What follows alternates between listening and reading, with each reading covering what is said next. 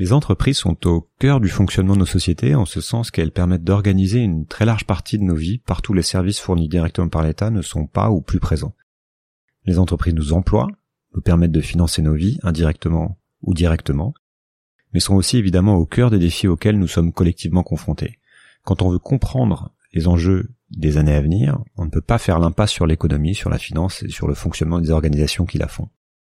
Les entreprises font partie du problème, mais peuvent-elles faire partie de la solution?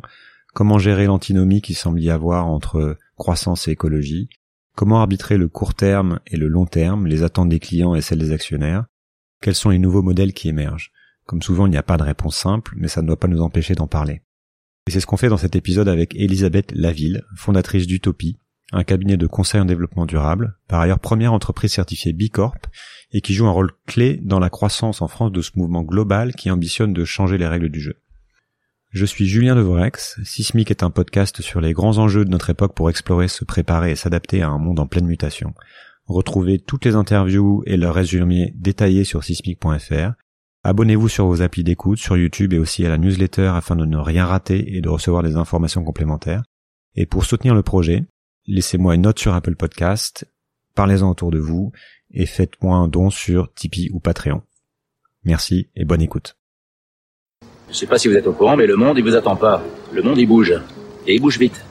Bienvenue sur Sismic. Rien de tout ça n'est réel. Qu'est-ce que le réel?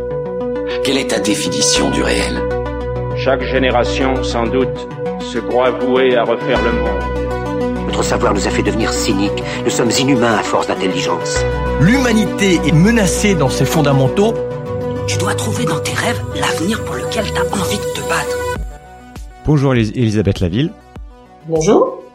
Euh, ben, bienvenue sur Sismic. Alors vous êtes la, la fondatrice, euh, entre autres, hein, fondatrice d'Utopie, qui, euh, qui au départ était une association pour promouvoir le développement durable dans les entreprises et qui maintenant est un cabinet de conseil. Et Utopie a été la première entreprise franchisée, certif certifiée B Corp en, en 2014, c'est ça? Ouais, certifiée, ouais. Et joue un rôle euh, clé. On va y revenir dans la dans la croissance du mouvement en France.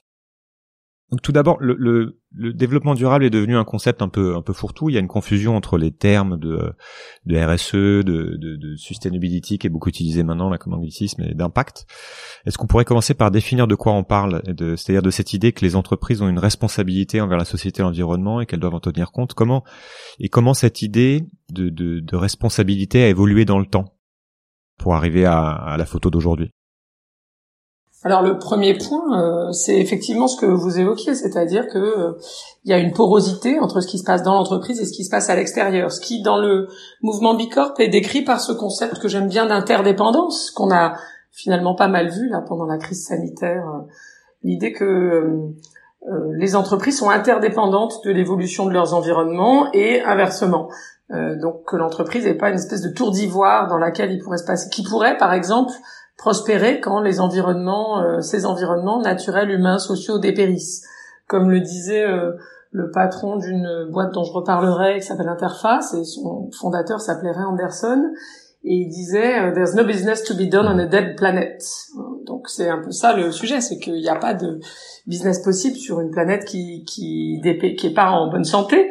Et, et donc ça c'est le premier le premier concept important. Puis après il y a les définitions officielle. Euh, finalement, euh, le développement durable, c'est assez simple. Hein, c'est euh, l'idée qu'on va laisser notre génération, chaque génération doit laisser la planète dans l'état dans lequel elle l'a trouvée, voire dans un état meilleur encore, puisque globalement son état se dégrade, pour les générations futures. Et donc ça rejoint aussi la définition officielle du développement durable, répondre aux besoins des générations présentes euh, sans empêcher les générations futures de répondre à leurs propres besoins. Alors ça, ça a plus à voir, ça nous amène plus vers une lecture, euh, j'allais dire, euh, environnementale de, de, du sujet, avec la question évidemment si on consomme, nous, notre génération, toutes les ressources qui se renouvellent pas du tout ou très lentement, mais il y en aura plus pour les suivants, nos enfants, nos petits-enfants. Mais c'est évidemment pas la seule dimension. Euh, et après les termes effectivement pour désigner tout ça, et notamment pour désigner la contribution de l'entreprise à ce sujet plus global euh, du développement durable, hein, qui est un concept planétaire, qui n'est pas un concept business à la base, euh, varie selon les époques. Moi, quand j'ai commencé, on parlait beaucoup de citoyenneté d'entreprise, ce que j'aimais bien au fond parce que je trouvais qu'il y avait, ça revient d'ailleurs maintenant, euh, l'entreprise dans la cité, de la même façon, et on parle beaucoup de la, question de la citoyenneté euh, pour les individus, donc ça, pour finalement personne physique, personne morale, c'est un peu les mêmes enjeux. Comment je participe à la vie de la cité de manière euh, engagé, responsable, etc. On a beaucoup parlé ensuite de responsabilité, de RSE. Chaque terme donne des choses, un éclairage intéressant en fait. Euh, le, le terme de responsabilité, il renvoie euh, étymologiquement d'ailleurs à la capacité à répondre de ses actes et de ses décisions, ce qui est aussi une dimension de ce sujet-là euh, dans les entreprises. Donc, euh, et, et, avec la nécessité de répondre, d'autant plus qu'il y a de plus en plus de, de gens, on dit de parties prenantes en jargon développement durable, qui interpellent l'entreprise justement sur ses décisions, sur ses actes et sur les impacts de ses actes. Euh, donc la capacité à répondre, à être en, en, réponse permanente aux, aux, stimuli, aux questions, etc. de son environnement, c'est aussi une dimension importante du sujet. Bon, évidemment, le terme de développement durable en soi, comme je l'ai dit, il n'est pas à la base limité à, l'univers économique ou l'univers d'entreprise, mais enfin, il définit les objectifs, un peu comme euh, les objectifs de développement durable des Nations Unies, on en reparlera, il définit les objectifs qu'on veut atteindre euh, planétairement, à charge ensuite pour chaque acteur, euh, les pays, les villes et les entreprises, de définir bah, comment elles, elles vont contribuer à ces objectifs globaux. Donc ça, c'est un autre éclairage intéressant. Et puis le terme d'impact qu'on utilise aujourd'hui, on en reparlera. Il, tout ça illustre aussi. Euh, bah D'abord là, il illustre, je pense, l'impact, impact positif, la volonté un peu de changer de récit sur ces sujets-là, et puis plus globalement la maturation de ces questions, euh, ce que, ce que j'appelle moi le less bad, donc une démarche où l'entreprise vise avant tout à limiter ses impacts négatifs, qui est le sens de ce qu'on appelle la RSE, la responsabilité sociétale environnementale des entreprises, historiquement, à euh, la quête de quelque chose de plus positif et qu'aujourd'hui, il y a, il y a 15 ans, ça suffisait de limiter les impacts négatifs de votre activité, les émissions de CO2, les risques de travail des enfants dans la chaîne des fournisseurs, etc. En tout cas, d'essayer de les limiter, même si vous les rameniez pas complètement à zéro, mais ça suffisait pour être un leader dans notre secteur. Aujourd'hui, avec la maturation des consciences aussi, celle des consommateurs, des citoyens, quand une entreprise dit bah je limite les impacts négatifs liés à mon activité, on lui dit bah encore heureux. Et finalement, le problème, c'est qu'il en reste, c'est que tu n'es pas ramener tous ces impacts négatifs à zéro. Et donc, ce pourquoi euh, les entreprises les plus avancées vont chercher euh, ailleurs du côté euh, de la quête d'un impact positif, d'un aspect more good entre guillemets, qui consiste pas juste à minimiser les risques, mais à utiliser l'influence de l'entreprise pour faire advenir du changement positif dans la société, sur la planète. Et de toute façon, on attend ça des entreprises, un peu comme dans la hmm. citation. Spider-Man qui dit un grand pouvoir implique de grandes responsabilités. on va voir où on en est euh, concrètement, mais on voit qu'il y a une, une, évolution de la intéressante sur ces dernières années de la de la manière de regarder le sujet, hein, qui accompagne aussi l'évolution des mentalités et puis la prise de conscience de de tous les phénomènes. Quand on va sur le site d'Utopie, on trouve un manifeste qui s'articule autour de trois grandes missions liées au développement durable, faire avancer les consciences, faire avancer les pratiques, faire avancer les mouvements des entreprises à impact positif. Donc ça, ça me semble être un bon cadre pour, euh, pour notre conversation. Si on commence par faire l'état des lieux du niveau de conscience des enjeux écologiques dans les entreprises et de comment ce niveau évolue, ça, ça pourrait donner quoi? Quand on lit la presse, on a l'impression que ça bouge. Chez les politiques comme chez les corporates il y a beaucoup de beaucoup d'annonces. Dernièrement ça y est on a enfin on se dit du coup que tout le monde a compris le sujet que euh, ça y est branle bas de combat on y va on sort les euh, on n'est plus juste à sortir des euh, des nouveaux packaging un peu plus écolo. On va on, on, est dans le, le plan zéro zéro carbone zéro émission. On en parle à Davos dans le quand on lit le le risk report du World Economic Forum les le, top 5 des risques, c'est constitué maintenant des risques environnementaux. Donc on a on a l'impression que ça y est, tout le monde prend ça au sérieux, notamment depuis euh, depuis les accords de Paris, et que les, les, les enjeux sont compris dans toute leur complexité. Euh, vous qui bossez beaucoup avec les, les entreprises, où est-ce qu'on en est? Quel est votre sentiment par rapport à cette prise de conscience dans, dans, dans les faits, dans les euh, auprès des dirigeants ou des cabinets de direction? Je pense que la prise de conscience, elle est morcelée ou inégale. Et elle est inégale, euh, alors ça va dépendre des gens, ça va dépendre des sujets, ça va dépendre d'ailleurs des situations dans lesquelles sont les gens. C'est-à-dire que moi, j'ai souvent des clients qui en off me disent « Ah non, mais moi, à titre personnel, je suis très inquiet pour mes enfants. Mais bon, vous comprenez bien que Là, en tant que CEO de l'entreprise, c'est quand même beaucoup plus compliqué, etc., etc. Donc il y a, y, a, y a effectivement la bonne nouvelle, c'est que euh, moi, je pense qu'au fond, ce changement dont on parle, c'est avant tout un changement culturel, et qu'un changement culturel, il est d'abord à mettre en mots. Et donc, au moment où euh, finalement les, les, les, populations et les dirigeants, du coup en l'occurrence, si c'est à eux qu'on s'intéresse, commencent à se rendre compte qu'ils ne peuvent plus dire euh, que ça les intéresse pas ce sujet-là, que c'est pas important, euh, etc. On a déjà gagné une partie du, enfin en tout cas on a fait une avancée significative, c'est-à-dire que d'abord on change le discours, et ensuite, on va changer les comportements, les attitudes, etc., les pratiques. C'est pour ça d'ailleurs que dans notre manifeste, on a mis ça dans, dans ce sens-là. C'est que je pense qu'il faut d'abord faire changer les consciences pour faire durablement changer les pratiques et pour faire durablement avancer le mouvement des entreprises à impact positif. Je dirais pas que par rapport à ce qu'on évoquait tout à l'heure, que l'ensemble des dirigeants aujourd'hui a conscience du niveau d'interdépendance entre l'entreprise et ses environnements, euh, dans un sens et dans l'autre, évidemment, parce que l'interdépendance, elle est dans les deux sens. Je ne pense pas, franchement, que tout le monde croit profondément euh, à ce que j'évoquais, à savoir qu'il n'y a pas de business à faire sur une planète en faillite. Euh, ce sujet-là, il est absolument déterminant, et je ne pense pas que le niveau de conscience des dirigeants aujourd'hui en soit là. en revanche, je pense qu'effectivement, ils ont compris qu'ils pouvaient plus euh, et c'est aussi un élément du changement culturel, hein, le, le, changement de la norme sociale, c'est-à-dire que vous pouvez plus dans les dîners entre CEO, dans les réunions, etc., dans les conférences à Davos, euh, faire comme si ce sujet euh, vous passait complètement au-dessus de la tête. et vous, vous devez, au moins dans le discours, montrer que vous le prenez en compte. Et pour moi, le changement de discours, alors on peut dire bah, c'est du blabla, mais c'est la première étape vers le changement réel.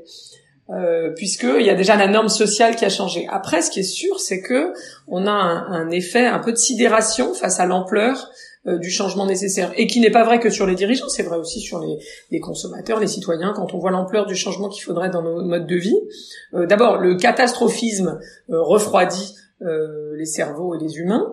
Euh, c'est-à-dire que si on accumule les faits, les chiffres, euh, qu'on essaie de faire peur en disant ben, there's no business to be done on a dead planet, pas de business sur une planète en faillite, euh, ça suffit pas à faire changer les gens. D'abord parce qu'il y a un effet de sidération, un peu comme l'animal qui est devant un danger, il, reste complètement sidéré, immobile et parfois il a même pas le, le réflexe de fuir. Euh, par ailleurs, il y a un sujet lié à l'équité des efforts, c'est-à-dire que chaque acteur euh, les collectivités, les pouvoirs publics, euh, les citoyens évidemment, euh, les entreprises, a, chaque acteur a un peu l'impression que c'est à lui qu'on demande des efforts et que les autres le font pas. D'accord? Donc le premier réflexe souvent d'ailleurs c'est de renvoyer la balle aux autres en disant ah non mais moi en tant qu'entreprise je veux bien faire des produits mais les consommateurs sont pas prêts à payer etc etc bon des produits plus verts que sais-je. Euh, après il y a un autre effet c'est la progressivité de l'effondrement ce que euh, Al Gore avait très bien montré dans son film hein, c'est l'histoire de la grenouille euh, qu'on met dans l'eau froide et si on fait bouillir l'eau progressivement bah elle sort pas de la casserole alors qu'évidemment si vous jetez la grenouille dans l'eau bouillante elle ressort euh, immédiatement. Donc comme c'est progressif on a du mal à se rendre compte et à réagir à quel moment il faut réagir. Et puis on parle quand même d'enjeux de très long terme. On parle, on parle d'effets à 2050. Euh, beaucoup de dirigeants seront plus là, alors clairement plus à la tête de leur entreprise et plus là du tout, je pense, pour une partie, parce qu'ils sont quand même assez âgés souvent. Et on sait, hein, les neurosciences nous expliquent que euh, ce type de stress, euh, ça débranche dans le cerveau. ça, ça sollicite plus le, la peur et tout ça, ça sollicite plus le cerveau reptilien que le cerveau préfrontal. Et donc ça débranche et quand vous réagissez, il y a une zone du cerveau qui est sollicitée, vous pouvez pas réagir avec l'autre. Donc, en gros, c'est cette zone-là, euh, un peu arrière, euh, antérieure, qui est euh, activée.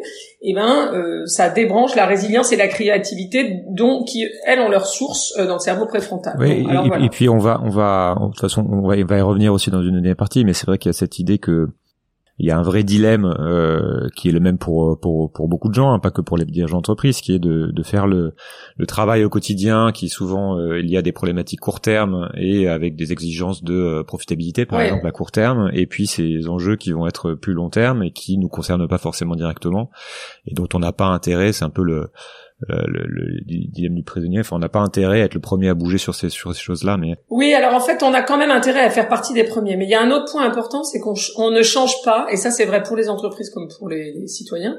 On ne change jamais individuellement, en réalité. Les sociologues le montrent, mais on change que collectivement. Et c'est vrai au niveau des, citoyens. Vous pouvez pas être le seul consommateur vert de vos de votre bande de, de, potes parce que tout le monde va vous tourner en ridicule avec je sais pas quoi les couches lavables ou que sais-je. Hein. Et euh, c'est encore plus vrai. Enfin, c'est tout aussi aussi vrai pour les dirigeants.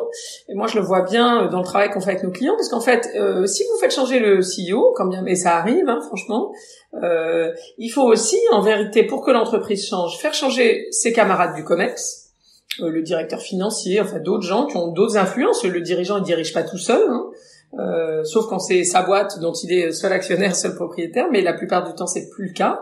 Euh, il faut faire changer les administrateurs, et ça c'est un vrai sujet parce que souvent les administrateurs sont des gens qui ont été dirigeants d'autres entreprises, donc en fait ils vont avoir tendance à importer, j'allais dire, d'entreprises qu'ils ont vu marcher ailleurs. Et donc, c'est plutôt euh, vers de la reproduction de stratégies euh, qu'on connaît plutôt que vers de l'innovation euh, des stratégies nouvelles, les conseils de surveillance, etc.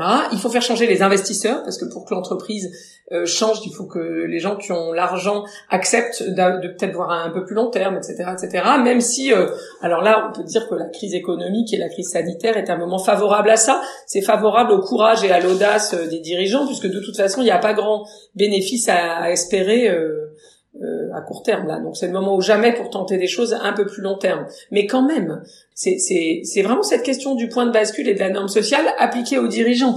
Euh, regardez sur la raison d'être, on a mis, on en parlait beaucoup, puis on a eu la loi Pacte. Maintenant, tous les dirigeants disent qu'ils veulent une raison d'être, que c'est super bien de faire une raison d'être, etc., etc. Ça ne veut pas dire que toutes ces toutes ces entreprises là vont transformer de fond en comble leur modèle économique et leur offre, d'accord?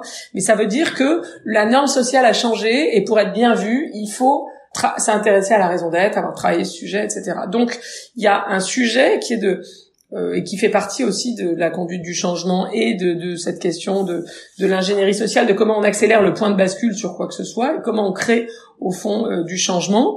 Euh, c'est aussi l'idée de redéfinir un nouvel imaginaire, une, une nouvelle mythologie de l'entrepreneur, euh, créer des nouveaux idéaux, changer notre façon de regarder et d'apprécier ce que fait un, un chef d'entreprise. Et ça, c'est le wording autour de l'impact, par exemple, qui redéfinit un récit beaucoup plus positif de l'entrepreneur comme héros de la planète. Et, et il faut aussi des modèles là-dedans, des gens comme Richard Branson, qui n'était pas du tout là-dessus historiquement, mais qui est vraiment un entrepreneur et qui s'est mis là-dessus depuis quelques années, et tant mieux. Euh, voilà, ça montre on, que c'est on a euh, toute stratégie d'entreprise qui s'inscrit dans un qui s'inscrit dans un contexte, dans un, environnement, comme vous l'avez un peu évoqué, qui est composé de de ses clients, de ses investisseurs, de ses fournisseurs, des aussi des réglementations, de la concurrence, etc. Et bien souvent, c'est l'évolution de ce contexte qui fait que les organisations vont évoluer pour la plupart parce qu'elles sont finalement contraintes à bouger parce que c'est difficile de bouger. Comment ce contexte a évolué dernièrement et qu'est-ce qui va faire que les boîtes vont euh, vont être amenées à se bouger même si elles n'ont pas forcément compris euh, l'urgence l'ampleur la complexité du phénomène les liens entre climat énergie etc vous avez parlé de la loi Pacte, il y a aussi des déclarations des fonds d'investissement comme BlackRock, il y a des nouveaux labels comme B Corp. Est-ce qu'on peut aller un peu là-dessus? Ouais. Oui, oui, exactement. Alors, il y a, c'est vrai qu'il y a un, contexte qui est très favorable à ce que moi j'appelle la révolution de l'impact positif dans les entreprises. Donc on a effectivement tout un mouvement dans le monde, hein. il n'y a pas qu'en France depuis des années autour de la question de la mission de l'entreprise, du fait de l'inscrire dans ses statuts, du fait du coup de protéger cette mission, notamment par rapport à une idée qui est assez euh, euh, dominante dans le capitalisme américain, qui est qu'au fond l'entreprise euh, ne doit la responsabilité qu'à ses, ses, actionnaires et qu'en fait le, les dirigeants doivent rendre des comptes sur le fait qu'ils maximisent en continu euh, la valeur pour les actionnaires. Alors il y a eu d'ailleurs des déclarations là-dessus un peu symboliques. Hein, la Business Roundtable aux États-Unis qui a fait un grand communiqué qui rassemble tous les CEO des très grosses boîtes, donc c'est assez symbolique, qui a fait une déclaration pour dire que non, l'entreprise ne devait plus de la responsabilité qu'à ses seuls actionnaires, mais à l'ensemble de ses parties prenantes. Alors ça a l'air euh, un petit un petit blabla sur un papier, mais évidemment symboliquement c'est important. Et, et ce mouvement-là, il se manifeste dans certains pays. Euh, c'est le cas aux États-Unis avec les Benefit Corporation, c'est le cas en Italie avec les sociétés à bénéfices, et c'est le cas en France avec la loi Pacte, par la possibilité pour les entreprises qui placeraient vraiment une mission d'utilité sociétale au cœur euh, de leur raison d'être, d'avoir un statut particulier. Euh, qui en France est le statut de euh, société à mission, moyennant le fait d'avoir défini sa raison d'être de manière précise, le fait de la mettre dans ses statuts avec des objectifs socio-environnementaux concrets qui vont la traduire en actes, et puis d'avoir une forme quand même de gouvernance et de contrôle sur le sujet à travers la création d'un comité de mission qui va venir regarder comment l'entreprise s'acquitte des objectifs qu'elle a affichés, etc. Donc ça, ça et, et, et à nouveau, ce, la loi souvent vient consacrer une évolution, un point de bascule, hein, ce que j'évoquais tout à l'heure.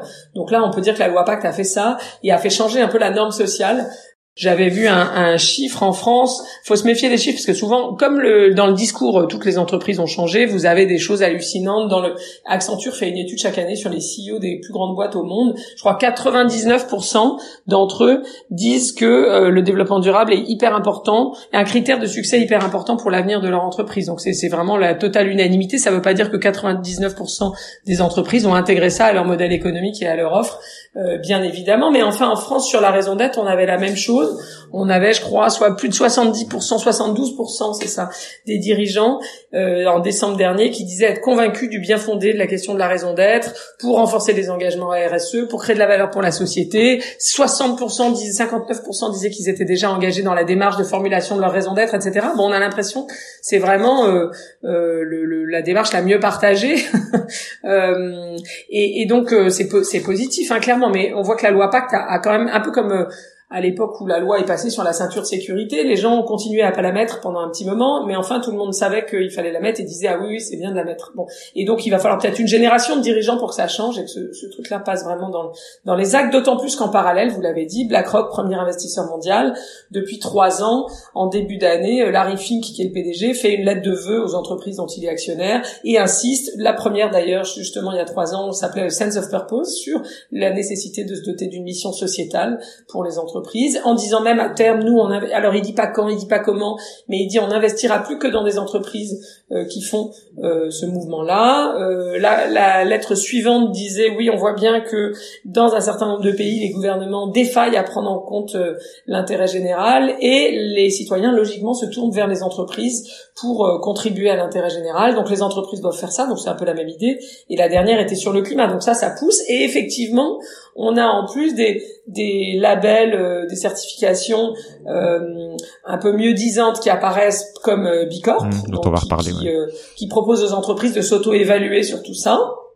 Et puis ça pousse aussi parce qu'on parce qu'on a un certain nombre de démarches euh, et de réglementation, faut le dire aussi. Hein, je pense au devoir de vigilance en France, parce que le projet risque d'être étendu à l'Europe, et je crois qu'on en parle aussi aux États-Unis.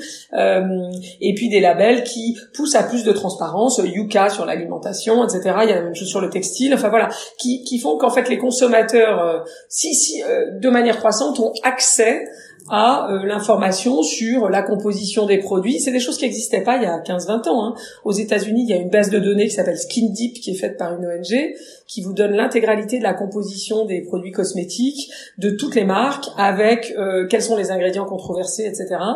Euh, sur plus de 80 000 produits. Et ça, c'est gratuit, accessible à vous. Oui, il y a, y a, y a MyLabel qui s'est lancé en France, qui va aussi regarder le, le comportement. Exactement.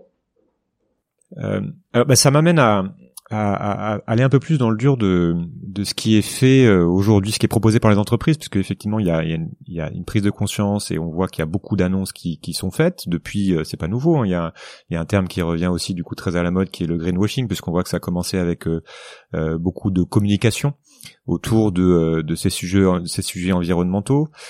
Si je définis le greenwashing, c'est ce qu'on appelle aussi éco-blanchiment ou verdissage, qui est un procédé marketing ou de relations publiques utilisé par une organisation dans le but de se donner une image de responsabilité écologique trompeuse. Donc ça fait maintenant quelques années que, que toutes les boîtes mmh. sortent des produits plus bio, plus éthiques, euh, écologiques, euh, ce qui est très bien, mais aussi qu'on se fait un peu embrouiller avec des noms du type euh, la voiture zéro émission pour désigner une voiture électrique, qui est un non-sens absolu, Qu'est-ce qu'il faut penser de, euh, dans un premier temps, avant qu'on aille après sur les plans carbone, de euh, de ce greenwashing, de ce phénomène de d'espèce de verdisation de, de, toutes les communications euh, Est-ce que c'est quelque chose de positif parce qu'on dit finalement c'est un premier pas, ça va dans le bon sens, ou est-ce quelque chose, est-ce que c'est quelque chose au contraire qui nous fait, qui nous trompe et qui fait perdre, qui nous fait perdre du temps parce que ça fait gagner du temps aux entreprises sans vraiment les amener à se changer en profondeur? Oui, alors la question, c'est à nouveau cette question du, de quel est la meilleure, euh, le meilleur chemin euh, vers le changement. Mais ce qui est sûr, c'est que en soi, le greenwashing n'est pas une bonne chose. Souvent, d'ailleurs, il est pas forcément le fait d'une intention de prendre les gens pour des abrutis, de, de ce que j'en vois, mais plus euh, le fait que l'entreprise elle-même qui se lance dans le sujet le connaît mal et son agence de pub encore moins. Et du coup, euh, il raconte un peu n'importe quoi, avec peut-être à la base une intention euh, sympathique, fort heureusement. Et alors, le, point de base, euh, le point de fond derrière ça, c'est que l'engagement positif des marques est aujourd'hui un facteur de préférence chez les consommateurs, si on essaie de voir le bon sujet. Pourquoi il y a de plus en plus de, marques qui prennent la parole de manière plus ou moins habile, plus ou moins vertueuse là-dessus C'est parce qu'on s'aperçoit, nous on a fait une petite étude en France auprès des consommateurs et on voit que en gros l'intention d'achat est multipliée en moyenne par 2,4 euh, chez un consommateur qui perçoit d'ailleurs à tort ou à raison l'engagement positif d'une marque. Et plus vous êtes sur un marché qui est perçu comme peu engagé, par exemple banque assurance, euh, auto, service automobile, automobile, tourisme et transport, plus ce coefficient multiplicateur est élevé. Donc je disais c'est 2,4 euh, fois en moyenne. Ça veut dire que un consommateur qui perçoit l'engagement positif d'une marque a 2,4 fois plus l'intention d'acheter cette marque, mais c'est 5,2 dans la banque assurance, 6 dans l'automobile et les services automobiles et 4,7 dans le tourisme et transport. Donc ça c'est la bonne nouvelle au fond, c'est que quand même euh, le point de départ, euh, c'est que ces, ces sujets-là intéressent de plus en plus les consommateurs, que les gens attendent des entreprises qu'elles prennent des positions, d'ailleurs de manière intéressante, non pas sur des sujets qui sont importants pour eux consommateurs, mais sur des causes qui sont importantes pour elles entreprise, donc qui répondent aussi à une que l'engagement réponde à une sorte de nécessité intérieure qui révèle au fond ce que l'entreprise a dans les tripes ou dans l'ADN, etc. Je pense qu'il y, a plein de... Donc je disais, le greenwashing, souvent, euh, disons qu'allez, il est le fait d'une maladresse ou d'une mauvaise compréhension des sujets. Et par chance, plus on avance, plus il y a d'outils à disposition des marques, des marketeurs, des entreprises pour euh, ne pas faire n'importe quoi. Il y a d'abord les labels, c'est-à-dire que souvent en amont d'une communication, il y a des produits et sur les produits, aujourd'hui, on a euh, plus de 80, nous on a fait un moment euh, un guide des labels de la consommation responsable, on en avait plus de 80, 90. donc des labels avec des démarches objectives, des critères. alors certains sont pas comprennent pas tout. Certains sont plus focalisés sur, j'en sais rien, le commerce équitable, d'autres plus sur l'environnement. Mais quand même, ce sont des guides pour l'action. Et si vous voulez faire un produit vert demain matin, ben ça vous dit sur quoi et comment il faut le faire et pour prétendre au label, euh, un peu comme Bicorp pour, pour euh, euh, l'entreprise. Par ailleurs, il y a de manière croissante des experts, des publications, etc., qui peuvent aussi vous aider à comprendre ce qu'on attend de vous. Et, et, nous, on encourage beaucoup nos clients à pratiquer ce qu'on appelle le dialogue avec les parties prenantes, aller rencontrer des ONG, aller rencontrer des experts, aller rencontrer des associations de consommateurs, pour bien comprendre ce que ça voudrait dire pour cette entreprise-là sur ces produits-là que de s'engager d'une manière qui fasse vraiment avancer le schmilblick. Et ça, vous pouvez le faire en amont de la communication sur l'innovation produit elle-même, c'est-à-dire dans quel sens il faut qu'on avance, qu'on fasse évoluer nos pratiques pour être crédible et apporter vraiment une valeur ajoutée. Et vous pouvez le faire en aval euh, sur la communication avant de la lancer pour vérifier que vous racontez pas n'importe quoi. De manière générale, les, les, ONG, etc., sont assez friandes de ce dialogue-là qui fait avancer parce qu'elles aussi finalement ont envie euh, d'avoir des entreprises qui avancent dans le bon sens parce que c'est beaucoup plus facile et les consultants aussi, nous aussi, parce que on peut les donner en exemple à nos clients disant regardez, à propos que ça marche en plus, on a besoin euh, de cas positifs qui montrent qu'une entreprise qui, fait preuve de courage, qui prend des risques, qui innove, qui change son offre, qui fait une communication un peu provoque mais intelligente sur le sujet, et eh ben ça marche mieux en termes de business aussi. Alors on, va revenir sur cette euh, sur ce, sujet du, business et de voir comment quel arbitrage il y a à faire aussi par rapport à ces sujets environnementaux. Mais pour pour rester un peu sur cette idée de, de communication autour de l'écologie. On voit que ça s'est déplacé aussi d'un mm. marketing euh, sur les produits à une, une, communication plus récemment sur les vrais plans de transformation. C'est-à-dire que les boîtes disent ok j'ai compris, le problème est, euh, est grave, il s'agit par exemple d'adresser le climat et donc de d'aller sur ces objectifs de réduction des émissions euh, carbone. Donc je vais me transformer en profondeur, je vais euh, regarder, voir même mon business model, puisque finalement c'est de ça dont, dont, il s'agit quand on veut faire bien les choses. Et donc je sors un plan de euh, réduction de mes émissions carbone. Et on a vu là récemment beaucoup de d'entreprises, Microsoft, Apple, euh, qui annoncent pour pour pour 2030 zéro carbone, Nespresso pour 2022, je crois. Quand une boîte dit qu'elle va atteindre la neutralité carbone, qu'est-ce qu'il faut comprendre et qu'est-ce qu'il faut en penser? Et quelles sont les, grandes composantes de ces plans de neutralité? Pour nous permettre un peu de, de lire ces, euh, ces rapports sans trop se faire enfumer en fait parce que c'est moi quand j'entends une, une, un Apple qui me dit, euh, qui dit zéro carbone je dis mais ça veut dire quoi en fait? Vous avez, vous plus vendre de produits? Enfin comment ça se passe? Ouais, alors je pense qu'il y, y, y a, plusieurs choses euh, à avoir en tête. La première, c'est que euh, je reviens sur ce que vous disiez sur euh, pas juste lancer un ou deux produits verts, mais euh, euh, vraiment travailler sur des plans de transformation. Et ça, c'est vrai aussi au niveau de l'offre. C'est-à-dire que l'enjeu aujourd'hui, pour être crédible aujourd'hui, il suffit plus de lancer une gamme verte. La question, c'est combien de temps vous vous donnez pour transformer 100% de votre offre? Donc déjà, ça c'est hyper important. Et, et, transformer 100% de votre offre, ça peut vouloir dire combiner des démarches, avoir une partie de l'offre qui va être, j'en sais rien, en bio, une partie de l'offre qui va être en vrac, une partie de l'offre qui va être en commerce équitable, mais qui est rien au fond, ce que Marks Spencer par exemple a fait en s'engageant en 2010 sur un plan de transformation de son de son business sur 10 ans, en disant en 2020, donc fin 2020, on aura 100% des produits qui portent une garantie sociale ou environnementale, une garantie de type développement durable. Et après, ils ont travaillé sur quelles sont les garanties qu'on accepte, quelles sont celles qu'on n'accepte pas, etc.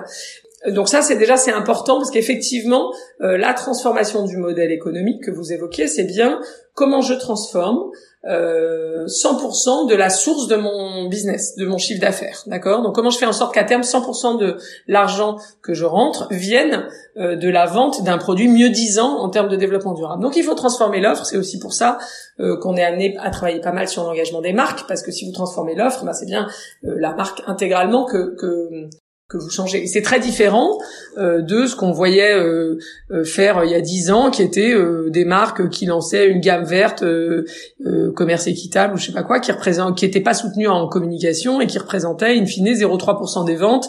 Et d'une certaine façon, ça rassurait presque les, entreprises et les marketeurs qui disaient ah oui bah vous voyez on l'a lancé, on a fait une communication vis-à-vis de la presse avec, mais les consommateurs n'en veulent pas. bon et en plus c'était vendu 30% plus cher en général, donc ça marchait. Euh, donc effectivement, la neutralité carbone, elle s'inscrit dans ce contexte plus global qui est la vraie transformation du business model euh, des entreprises. Après, euh, évidemment, on voit bien que il faut creuser un peu, et notamment sur la neutralité carbone, parce que si vous dites je vais être neutre en carbone dans 5 ans, 10 ans, en fait, vous pouvez atteindre cette neutralité carbone sans toucher du tout à vos émissions de CO2 et au fait que parce, que vos ventes augmentent, par ailleurs, ces émissions de CO2 même augmentent elles-mêmes, d'accord? Mais euh, vous allez atteindre la neutralité supposée en achetant des crédits carbone, donc en allant planter des arbres ou hmm. équivalent. Euh, ce, qui, est quand même absurde. Et, euh, c'est... Ah ben c'est absurde. Non mais c'est totalement absurde. Euh, mais euh, oui oui, on se rachète un peu une conscience en disant bah voilà, du coup on a on a atteint la, la neutralité carbone. On voit bien que ça ça marche pas. Et on de manière croissante et on a des collègues en France notamment Carbone 4 qui est spécialisé sur cette question du, climat et du carbone, qui disent bah non, si une entreprise veut atteindre la neutralité vraiment et contribuer, et d'ailleurs c'est surtout ça, euh, en fait ce qu'on voudrait c'est contribuer à la neutralité climatique planétaire en 2050. Donc si on veut vraiment s'inscrire dans ce truc-là, on peut pas être neutre tout seul sur un territoire qui l'est pas, ça a pas de sens. Donc la neutralité carbone telle qu'elle est visée à 2050, elle se définit pour la planète, éventuellement pour un pays, en disant à l'échelle du pays, il faut qu'il y ait autant d'émissions que de, de, de, puits de carbone, d'endroits où, où, on stocke, donc par exemple des arbres, etc. À l'échelle d'une entreprise, ça n'a pas vraiment de sens. Donc, euh, il y a trois leviers. Le premier levier, c'est je réduis mes émissions. D'accord? Et en théorie, quand une entreprise communique sur le fait qu'elle vise la neutralité carbone, elle devrait quand même ne pas additionner les choux et les carottes et communiquer sur ces trois dimensions de manière séparée. Donc, un, je réduis mes émissions euh, de gaz à effet de serre, d'accord, sur euh, euh, tous mes périmètres, 1, 2, 3, etc. Bon, bref, y compris hors de ma chaîne de valeur, chez mes fournisseurs, chez mes clients, etc. D'accord Deuxièmement, je réduis les émissions des autres. Et donc là, c'est comment potentiellement je mets en place des services des qui réduisent réellement les émissions chez les autres, et des, des réductions que je vais pouvoir porter entre guillemets à mon actif, d'accord et puis, exemple, j'en sais rien, je fais une voiture euh, électrique euh, ou hybride euh, qui remplace une voiture classique avec des carburants classiques. Bon, bah, je réduis les émissions chez les autres à, l'utilisation. Bon. ou alors, j'en sais rien, je, je... enfin, il y, y, a plein d'options. et puis le troisième volet, c'est j'augmente les puits de carbone à l'échelle de la planète. Donc ça, c'est effectivement j'achète des arbres, je finance des technologies qui stockent du carbone, etc. et en théorie, on voit bien qu'il faut pas additionner ces trois trucs-là parce que c'est pas de même nature. En théorie, il faudrait être transparent sur la contribution de l'entreprise à la neutralité carbone globale sur ces trois volets différents qui sont les émissions induites par l'activité, les émissions évitées du fait de l'activité et les émissions euh, qu'on qualifierait de négatives, c'est-à-dire des endroits où on stocke du carbone et où finalement on recapture du carbone qui est dans l'atmosphère. Si on, si on prend un exemple concret, euh, je sais pas, enfin, celui que vous voulez, que vous avez peut-être regardé plus près parmi ces boîtes-là. Enfin, moi, je pense à Nespresso qui est le plus euh, presque le plus choquant parce qu'ils disent 2022 et je sais qu'ils ils ont fait plein de choses, ils sont très proactifs sur ces trucs-là, mais quand même de dire on va être zéro carbone en 2022 moi ça me paraît aberrant parce que à partir du moment où on continue de faire tourner le business, de continuer de de, euh, de vendre des produits, on a forcément un impact carbone qu'on va pas compenser juste en, plantant des arbres. Est-ce que donc j'aimerais bien avoir votre avis là-dessus ou sur celui-là ou notre boîte et, et pour spécifiquement euh, sur Nest, ouais. ouais. Et puis l'autre question c'est de dire mais pourquoi ces boîtes-là, en fait, ne se mènent pas dans une démarche de transparence en disant c'est un problème compliqué, personne n'a la solution, on va euh, se mettre à essayer de faire mieux de manière volontaire, mais, mais évidemment qu'on sera pas zéro carbone, mais voilà. Je, ça, c'est un truc qui m'échappe aussi. Oui, ben, parce que justement, c'est vrai que la neutralité carbone, elle a le mérite de d'être simpliste en termes de com et comme souvent en communication vous n'avez pas non plus euh, des, heures pour expliquer euh, des choses à des gens que ça intéresse moyennement. Euh, et elles vont au plus simple et pour bon. À, nouveau si elle le faisait avec les trois dimensions que j'ai évoquées euh, ça serait déjà mieux. C'est-à-dire que ça c'est le minimum de pédagogie qu'on puisse faire et dire en gros c'est la contribution à la neutralité carbone de la planète euh, qu'on essaie de cultiver. Nous, c'est ce qu'on essaie de faire avec nos clients. C'est pas, pas, assez, c'est pas simple hein, parce que déjà la neutralité carbone c'est compliqué à expliquer. Bon, bref.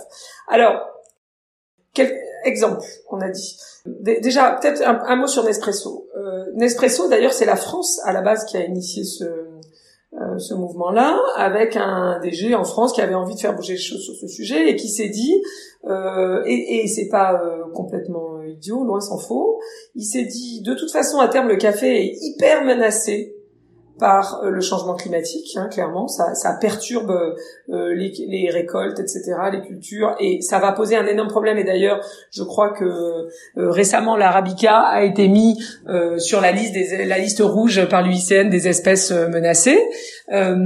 donc, il s'est dit, en gros, il faut qu'on focalise tout sur le climat.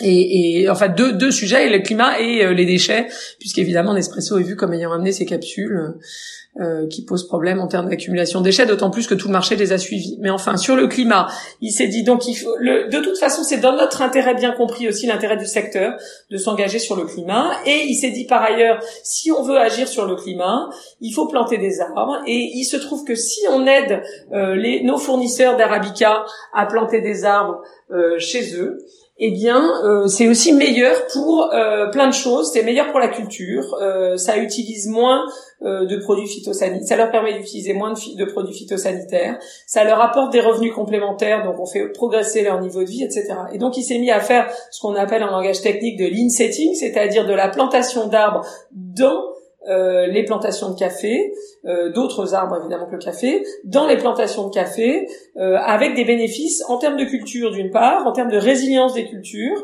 ça les protège aussi d'un certain nombre de dégâts climatiques, maladies et autres, et puis et puis ça augmente les revenus des, des... donc c'était pas c'était pas idiot et il l'a fait dans des dans des proportions telles qu'il pouvait revendiquer la neutralité carbone en France. Bon, bah, le, le le fait que le l'approche est suffisamment marché pour que euh, elle euh, elle soit étendue euh, de mémoire à Nespresso international, c'est pas c'est pas si mal. Après, ça pose plein d'autres problèmes, et notamment le fait que jusqu'à nouvel ordre, ça change pas leur offre en fait. Et donc, euh, alors certes, ils travaillent en parallèle, et notamment à nouveau, c'est venu de la France, mais à essayer de, de, de mettre en place des, des, systèmes, travailler avec les municipalités pour les, la collecte des capsules, le recyclage, etc. Pour l'instant, c'est pas, euh, ils n'arrivent pas à couvrir 100% des capsules vendues, etc. Sauf dans les entreprises où évidemment, en même temps qu'ils livrent les capsules, ils récupèrent les autres. Mais euh, bon, voilà. Donc ça, ça a pas changé leur offre. Et donc, euh, comme ça change pas leur offre et que, en gros, ils sont associés à un produit qui est perçu comme problématique, euh, ben du coup, c'est c'est c'est oui, c'est plus ou moins euh, vu comme étant crédible par euh, les observateurs.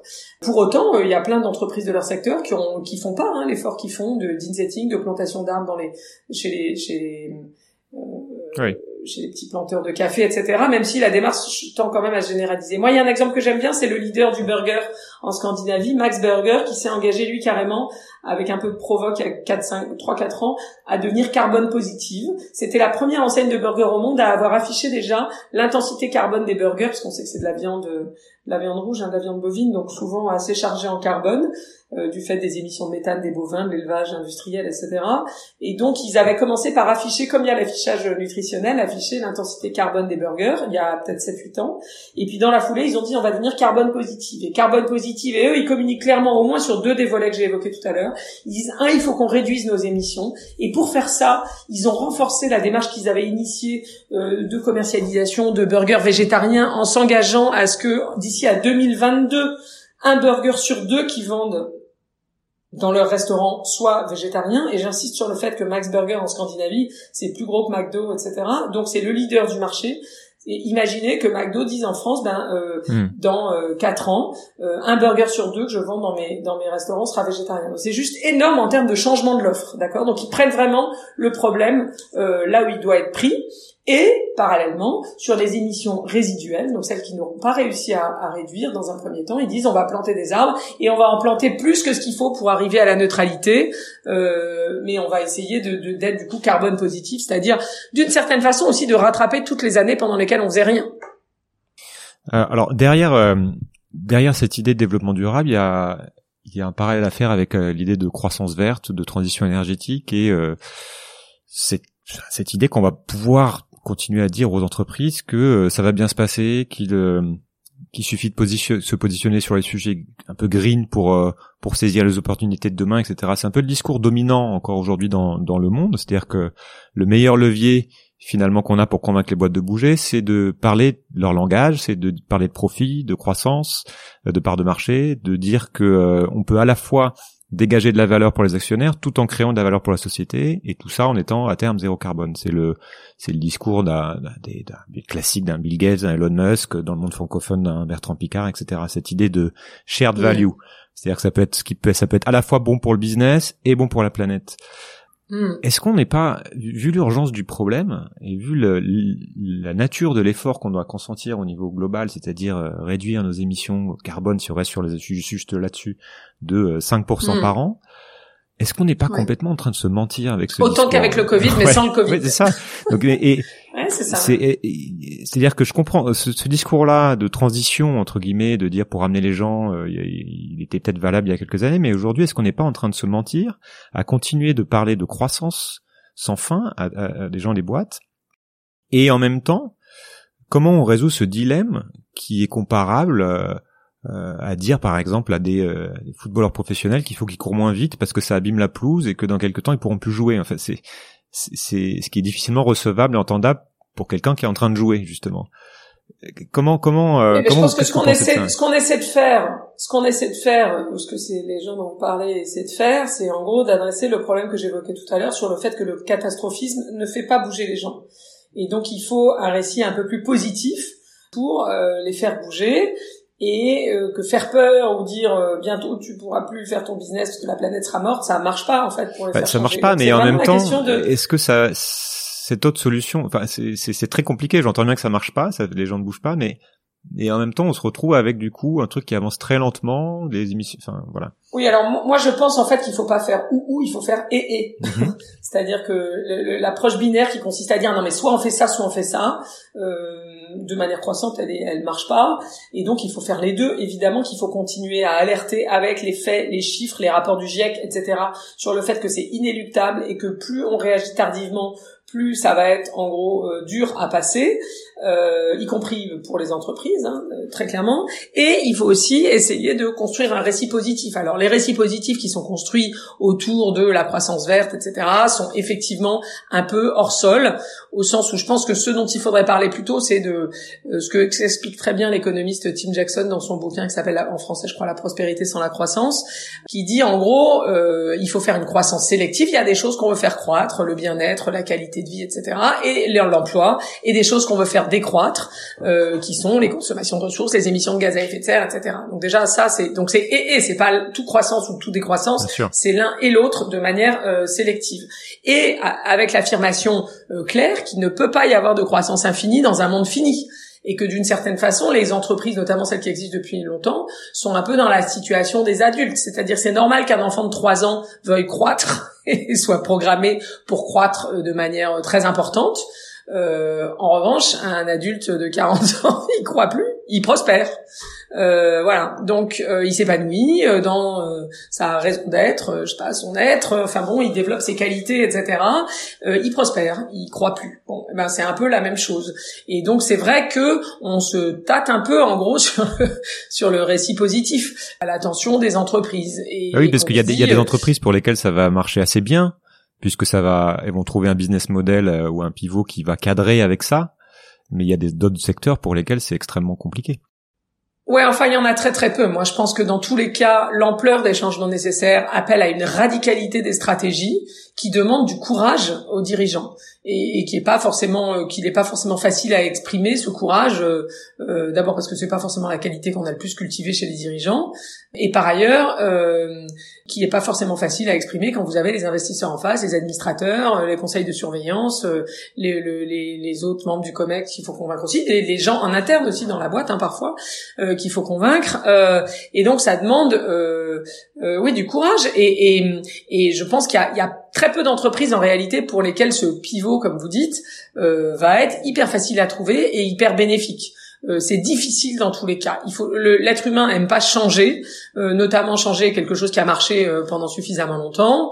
Il y a des risques à changer, il faut du courage, il faut accepter euh, l'incertitude. Alors la bonne nouvelle, c'est que la période actuelle, au fond, pourrait être, moi je trouve, pourrait être une chance pour nous pousser à faire ça. D'abord parce que, comme je l'ai dit, pour les dirigeants, euh, en ce moment, les actionnaires attendent plus de retour parce que l'année va être catastrophique. Euh, donc c'est le moment ou jamais de poser des, des, des, choses à plus long terme. Et par ailleurs, on a vu pendant la crise, au fond, que euh, un peu comme dans le proverbe, vous savez, celui qui veut rien faire trouve une excuse et celui qui veut faire trouve un moyen. Euh, il y a plein de choses qu'on pensait impossibles qui sont devenues possibles on pensait impossible de mettre, d'enfermer chez elle la moitié de l'humanité pour sauver les vieux, ben on l'a fait. Euh, de contraindre à ce point les individus pour au nom d'un euh, de l'intérêt général et du collectif euh, une chose qui est inimaginable sur le climat, et ben on l'a fait.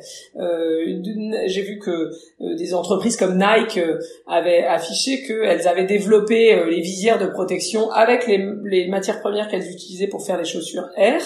Euh, en deux semaines, alors que le temps moyen de développement d'une innovation chez Nike, c'est 18 mois. Donc on a vu des choses qui sont pas possibles. On pensait pas que c'était possible euh, de, de, pousser à ce point euh, la mobilité douce en ville, le vélo, etc. On l'a fait. On pensait pas. Moi j'ai des clients euh, qui me disaient ah non chez nous le télétravail c'est absolument pas possible. Ils ont mis 80% de leurs salariés en télétravail et, et, et ça c'est enfin bon il y a crise économique mais mais ça n'a pas été complètement la catastrophe. Donc L'impossible est devenu possible. Euh, on voit que face à l'urgence, on peut faire radicalement autrement. Et donc, j'espère qu'on va sortir de cette période avec plus de courage pour prendre justement euh, des décisions radicales, en fait. Fondamentalement, en fait, cette radicalité, puisque là, euh, cette radicalité, elle existe dans une situation radicale à laquelle justement on est confronté. Oui, bien sûr. Est-ce que c'est pas le rôle du, du législateur de d'accélérer, de faire en sorte justement que euh, les, les, boîtes bougent dans le bon sens, puisqu'on sait que les boîtes finalement savent s'adapter beaucoup plus vite qu'elles ne le pensent. Euh, on le voit, euh, enfin on le voit, ça c'est les exemples que vous avez montrés sont, sont très bons, mais on voit la Chine qui s'est lancée aussi sur son plan de neutralité, je crois 2060 ou qui, qui dit que d'ici la fin de l'année, il n'y a plus aucun plastique à usage unique dans, dans tous les restaurants dans, dans, tout le pays. Et du coup, les boîtes disent non mais on va pas y arriver, mais finalement elles le font. Mais sans ça, est-ce que euh, est-ce que ça se fait en fait? Et ça, ce qui pose le rôle de à la bah, fois de, du légal et aussi des, et, des labels aussi de, de comment on les guide avec des on peut peut-être revenir sur Bicorp aussi qui peut qui peut les amener à bouger plus vite. Oui, c'est vraiment, c'est vraiment une, une, un débat historique sur ces sujets de développement durable. C'est est-ce qu'il faut du volontaire ou du réglementaire? Étant entendu qu'historiquement, on était dans une approche un peu binaire. Vous aviez les tenants du tout réglementaire qui disaient non, non, mais en gros, les entreprises font rien si on les oblige pas à le faire. Et euh, les tenants du tout volontaire, souvent d'ailleurs euh, les groupes, qui disaient, euh, sans faire forcément pour autant, mais qui disaient ah, non, non, il faut qu'on nous laisse faire de manière volontaire, sinon ça marchera pas, etc. À nouveau, je pense que l'approche binaire ne marche pas et qu'il faut les deux il faut une combinaison. Et d'ailleurs, quand j'avais regardé un peu comment s'étaient passés les gros changements sur les sujets de sécurité routière en Scandinavie, parce qu'ils sont bien meilleurs que nous, et on s'aperçoit qu'ils ont joué de manière très subtile sur le mélange entre les deux, c'est-à-dire le civisme, euh, je mets d'ailleurs l'innovation, puisque Volvo a inventé la ceinture de sécurité, puis l'a mis en accès libre à l'ensemble de ses concurrents, euh, en considérant que c'était une innovation non concurrentielle tellement elle était importante pour sauver des vies. Euh, et, et, donc euh, ils ont fait ça, puis ils ont fait ils ont fait appel au civisme et les gens mettaient leur ceinture parce qu'on est en Scandinavie aussi, un peu moins dans les pays latins. Et puis la réglementation est venue consacrer cette évolution et dire aux gens non mais de toute façon que vous soyez d'accord pour la mettre ou pas, à terme c'est ça que vous allez faire parce que maintenant c'est obligatoire. Et même si dans des pays comme la France ça n'a pas été fait tout de suite, euh, c'est venu après. Et aujourd'hui on a des générations, une génération après euh, le moment où la ceinture de sécurité est devenue obligatoire, vous avez des générations de jeunes qui n'envisagent pas de monter, d'ailleurs ils envisagent de moins en moins de monter dans une voiture, mais ils, n'envisagent pas de monter dans une voiture sans mettre la ceinture de sécurité. C'est même pas une option. Et donc évidemment la réglementation a euh, un, un, comment dire une euh, une utilité, notamment pour consacrer une évolution et ancrer l'idée que c'est, ça va être comme ça qu'il va falloir faire dans les années qui viennent et il y aura bientôt plus de débat. Néanmoins, pour que ça se passe, moi j'ai toujours l'impression que ça, les, les, sujets avancent un peu euh, en triangle, un peu, c'est-à-dire qu'à la pointe du triangle, vous avez euh, les acteurs volontaires qui le font sans qu'on les oblige, sans qu'on leur demande, sans même que des ONG ou je sais pas quoi les attaquent ou des clients le leur demandent. Typiquement, prenez euh, les tests sur animaux dans l'industrie cosmétique. Il y a eu Body Shop, d'accord?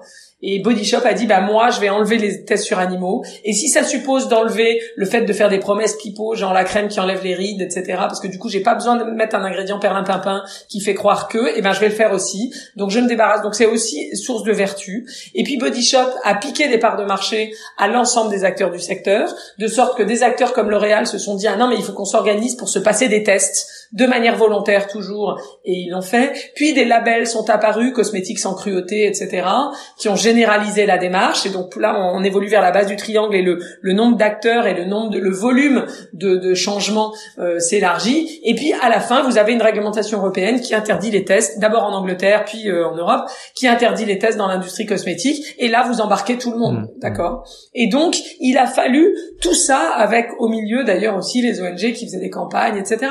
Mais et Body Shop a prouvé que c'était possible. Euh, a gagné des parts de marché, a fait évoluer d'autres concurrents qui du coup avant peut-être auraient fait du lobbying contre ce projet de loi. Bah, ça crée une nouvelle. C'est vraiment de l'ingénierie du changement. Et en fait, il faut penser comme ça. Donc chaque euh, levier est utile. C'est pas l'un ou l'autre. C'est pas réglementaire ou volontaire. Il faut tout euh, en même temps pour que ça se passe. Et euh, les tests sur animaux, ça s'est passé en 10 ans. Je, je voudrais qu'on, on en arrive sur la fin, mais euh, je voudrais qu'on parle un peu plus de, de, du label B Corp, qui est central aussi dans, dans, ce que vous avez fait ces dernières années, pour comprendre euh, quelle est cette approche un peu intégrale justement de la transformation des entreprises et, et est-ce que ça marche, est-ce que c'est, qu'est-ce qui est bien, moins bien, etc.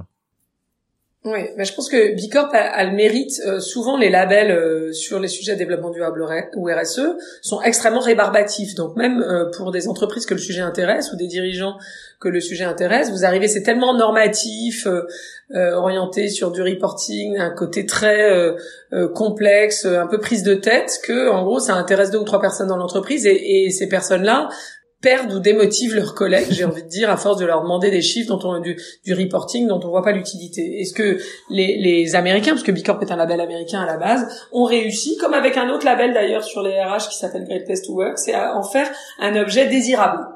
Euh, donc quelque chose qui est désirable non seulement pour les dirigeants, le fait d'être labellisé Bicorp, mais désirable aussi pour les salariés, une source de fierté, etc. Donc une source euh, d'excitation. C'est quoi Bicorp? C'est assez simple.